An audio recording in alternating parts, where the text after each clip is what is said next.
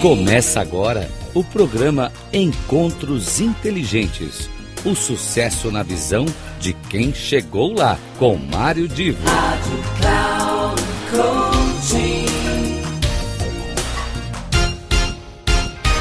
Alô, alô, meus queridos amigos da Rádio Cláudio Coaching, aqui é Mário Divo e eu hoje estou começando mais um Encontro Inteligente, uh, sendo novamente um encontro em que a, a minha parceria será virtual.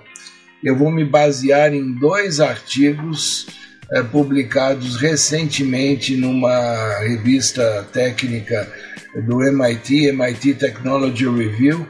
É uma publicação de uma das, é, diria assim, instituições mais renomadas no mundo, no sentido de estudos avançados, de inovação, é, de desenvolvimento do conhecimento humano mesmo. O MIT é, fica é, no estado de Massachusetts, mais precisamente na região de Boston, e é uma instituição realmente considerada de primeiro mundo. E olha que curioso, eles publicaram uh, artigos em momentos diferentes. Uh, na, publicaram um artigo na revista de outubro de 2023 e um outro artigo totalmente independente na revista de novembro de 2023. E olha como é que os dois assuntos eles são muito, muito correlatos. Uh, então vamos seguir a ordem, a ordem da publicação. E que trata da vida fora da Terra. Uh, todo mundo aqui já certamente assistiu filmes de ficção ou já leu livros, de alguma maneira uh, já acompanhou alguma reportagem, algum documentário que mostra uh, a vida fora da Terra, a possibilidade de vida fora da Terra. Mais ainda, será que na evolução uh, dos anos o ser humano irá realmente uh, ocupar algum, algum lugar em algum outro planeta, no espaço? Será que isso é possível? Pois bem, é claro, imagina a seguinte situação: alguém que seja lançado no espaço para fazer uma missão em algum planeta e digamos que eh, esse planeta seja, eu ainda estou falando aqui dentro da nossa Via Láctea, né? Dentro dos planetas mais próximos da Terra. Mas digamos que ele eh, usar o exemplo aqui mais típico que todo mundo cita muito, que é Marte. Digamos que a gente tenha uma missão para povoar Marte. É, claro que os primeiros seres a, a irem povoar um outro planeta estarão isolados, terão uma série de é, cuidados e, e um ambiente diferente daquele que está acostumado na Terra. Pois bem, como é que se prepara é, uma pessoa, ou como é que se faz testes do que, que seria viver nesse ambiente? Será que a gente precisa mandar a pessoa para lá para conseguir ter essa experiência? Pois bem, saibam vocês, é, eu estou falando com dados de 2023, que existe uma, uma tecnologia que já está implantada, e quando eu digo já está implantada, hoje no mundo são 20 instalações espaciais, que essas 20 instalações elas têm todo um, um ambiente interno que é isolado, obviamente, do exterior, se assemelha exatamente àquilo que você está acostumado a ver em ficção científica. É, instalações que são criadas para os seres humanos viverem num ambiente como se estivessem num planeta hostil, num planeta uh, distante da Terra. Ah, essas 20 instalações que hoje existem, algumas ah, estão ah, mais próximas, testando um ambiente mais próximo do que seria viver num mundo gelado como a Antártida, outros em ambiente mais secos como o deserto, enfim, esses postos avançados, essas estações que estão, estão criando aqui na Terra para esses testes, eles têm o objetivo de imitar como é que as pessoas se comportariam em Marte, na Lua, ou, em, ou mesmo em estações orbitais. Algum, você já deve ter visto em filme alguma nave que fica viajando e as pessoas ficam dentro daquela nave. Essas pesquisas feitas na Terra, em ambiente controlado, ajuda a testar inclusive questões não só de tecnologia, não só de software, mas também uh, questões médicas, como é que se, como é que o corpo se comporta dentro desses ambientes, como é que seria criar uma espécie de agricultura num lugar como esse fechado. Enfim, uh, ou seja, seriam missões espaciais feitas aqui na própria Terra para que a gente comece como, como humanidade ter informações eh, sobre o que seria essa vida fora da Terra. Eh, uma coisa importante que a gente tem que registrar, e olha que incrível, ao mesmo tempo que o mundo tem guerras, eh, brigas eh, por território, eh, brigas por questões religiosas, ao mesmo tempo que o mundo tem guerra, a ciência conseguiu que estas comunidades de pesquisadores desses 20 ambientes eles comecem a trocar resultados com artigos escritos num único banco de dados para que a humanidade possa ter acesso ao conteúdo que os cientistas e os, os participantes, digamos assim, os voluntários dessas instalações estão gerando. Então, note que a, a humanidade é capaz de superar as diferenças e, e, é capaz de reunir num único banco de dados os resultados que cada uma dessas frentes está conquistando. E aí vem uma pergunta uh, que é, é muito interessante.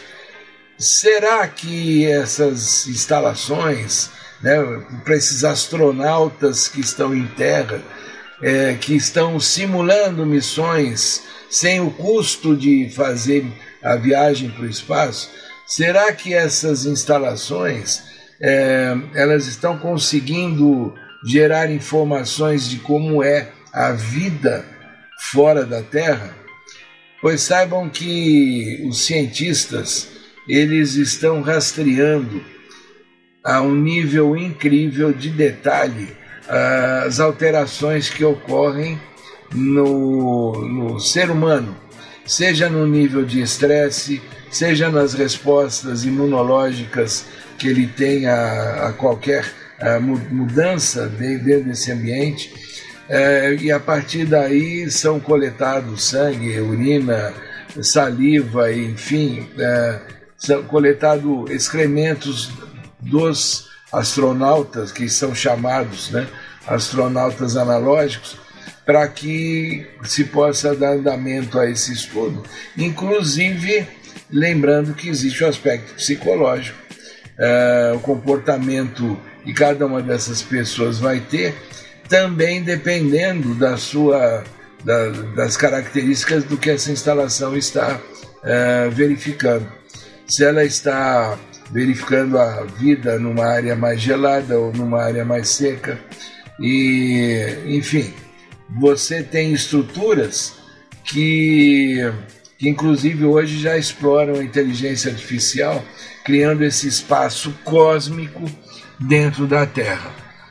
Pois bem, agora chega em novembro e a MIT Technology Review publica um artigo mais muito interessante associado a essa questão de viver fora da Terra.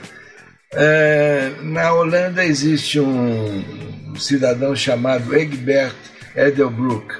Egbert Edelbrook. Esse cara se tornou famoso por ser um doador de esperma para mulheres que queriam engravidar.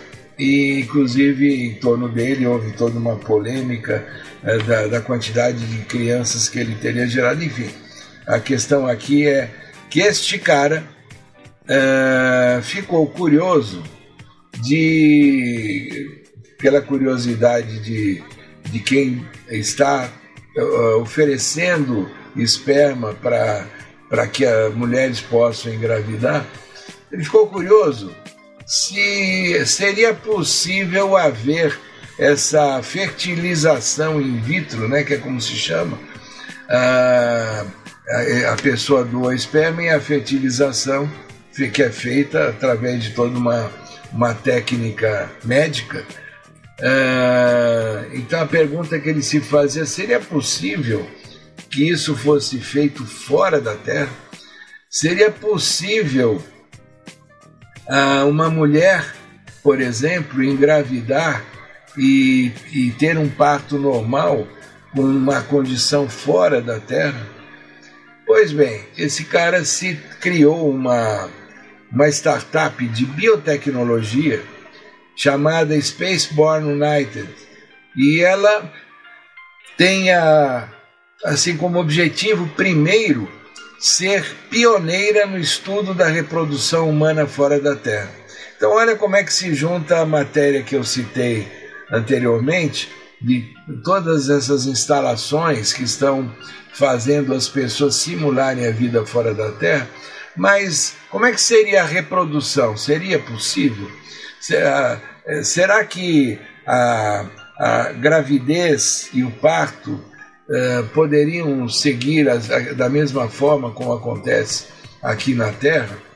Pois bem, então o nosso Edelbrook criou essa startup uh, de biotecnologia e ele já agora em 2024 tem no, no planejamento da, do trabalho da startup o envio de um mini laboratório em um foguete para fazer uma órbita fora da Terra e é onde será feita uma fertilização in vitro, ou seja, a tecnologia está a um tal nível que não será necessária a presença de ser humano, será tudo feito com tecnologia.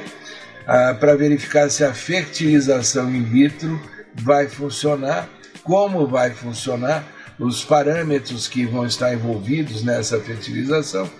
E a partir daí, com base nos resultados, é, a expectativa desta startup é gerar informações para futuros é, assentamentos espaciais, ou seja, futuros é, lugares aonde é, seres humanos venham a, a, a estar ou trabalhando ou vivendo num ambiente fora da Terra. E é, por trás dessa questão existe uma preocupação de preservação do ser humano além Terra, a, além da Terra. E essas futuras colônias espaciais, obviamente, que teriam que desenvolver ou ter a capacidade de desenvolver um sistema reprodutivo humano para que essas colônias pudessem progredir, crescer, enfim, se desenvolver a partir de todos os aprendizados que estão em curso, sejam naquelas instalações que eu citei, uh, hoje ainda com os, os astronautas analógicos, né? e enfim, até hoje nunca aconteceu de uma, uma alguém ter engravidado no espaço. Mas note que já existe agora o turismo espacial. Pessoas que têm dinheiro e pagam e vão fazer uma viagem pelo espaço. E será que então, muito proximamente, sem mesmo ser para viver lá fora, mas será que poderia acontecer de uma viagem de turismo espacial a, haver uma situação de gravidez? Ou será que isso de alguma maneira, pela pressão atmosférica, pelas condições de espaço, isso teria que ser melhor estudado. Enfim, um relatório que foi divulgado em setembro agora de 2023 pelas Academias Nacionais de Ciência, Engenharia e Medicina dos Estados Unidos aponta que quase nenhuma pesquisa foi feita sobre a reprodução humana no espaço. E acrescenta, esse relatório acrescenta, que a nossa compreensão de como o espaço afeta a reprodução humana é vital para a exploração espacial de longo prazo e que tem sido, até o momento, tem sido ignorado.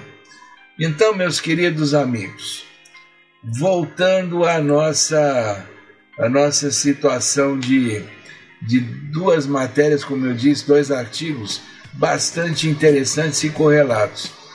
O ser humano está em um estado bastante adiantado de pesquisa do que seria viver fora da Terra. De que maneira? Criando instalações, hoje, como eu disse atualmente, são 20, mas a tendência é crescer, cada uma delas com as suas características de um habitat, de uma condição de vida, e, e, as, os astronautas analógicos lá dentro uh, sofrendo as consequências, digamos assim, da, da, de todas as alterações que existem no cotidiano de vida, mas obviamente sendo acompanhados de perto uh, por médicos e cientistas, esses nossos astronautas estão aqui entendendo melhor, nos fazendo entender melhor como é que funciona a vida fora da Terra. Uh, mas não basta ter a, a pessoa ir e ter a capacidade de suportar uma vida fora da Terra, sem que nós tenhamos a capacidade também de identificar como é que seria o processo de reprodução humana nesses ambientes hostis em outros planetas. E aí surge então esse, esse estudo que o, o Egbert Edelbrook está fazendo com a sua empresa, o Spaceborne United, uh, verificando as condições e características de reprodução humana.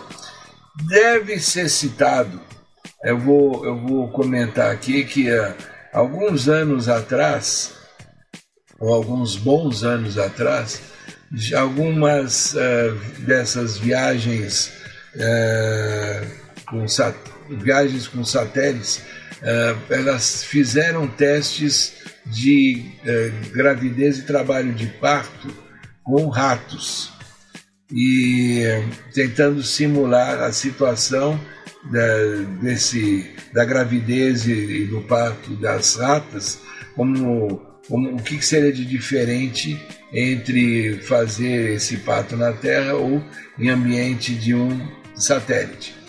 Bom, foram coletados uh, resultados, uh, mas não, não se avançou depois disso para resultados com um ser humano.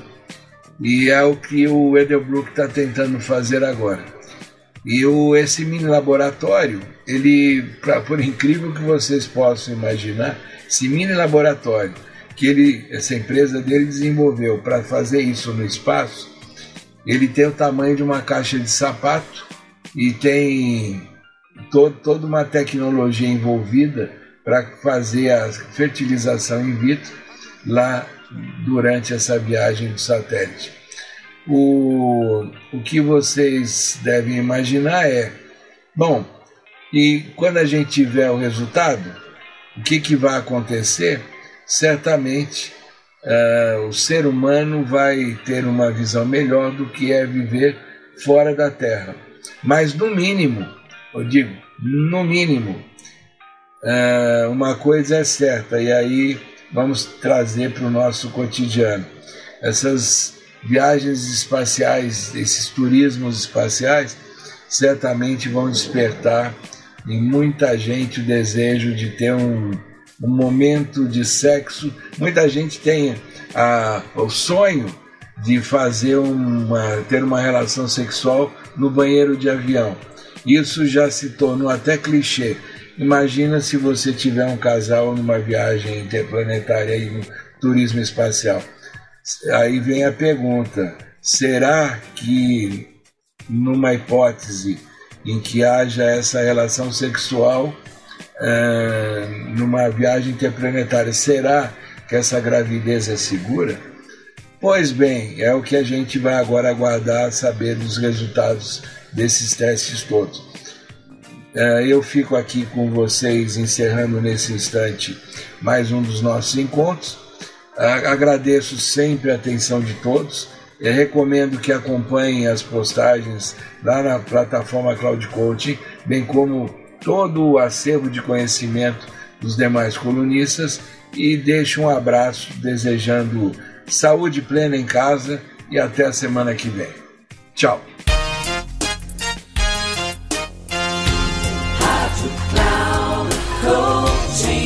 Terminando Encontros Inteligentes.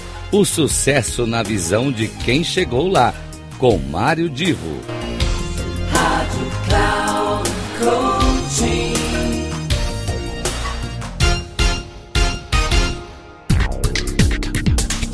Não perca Encontros Inteligentes.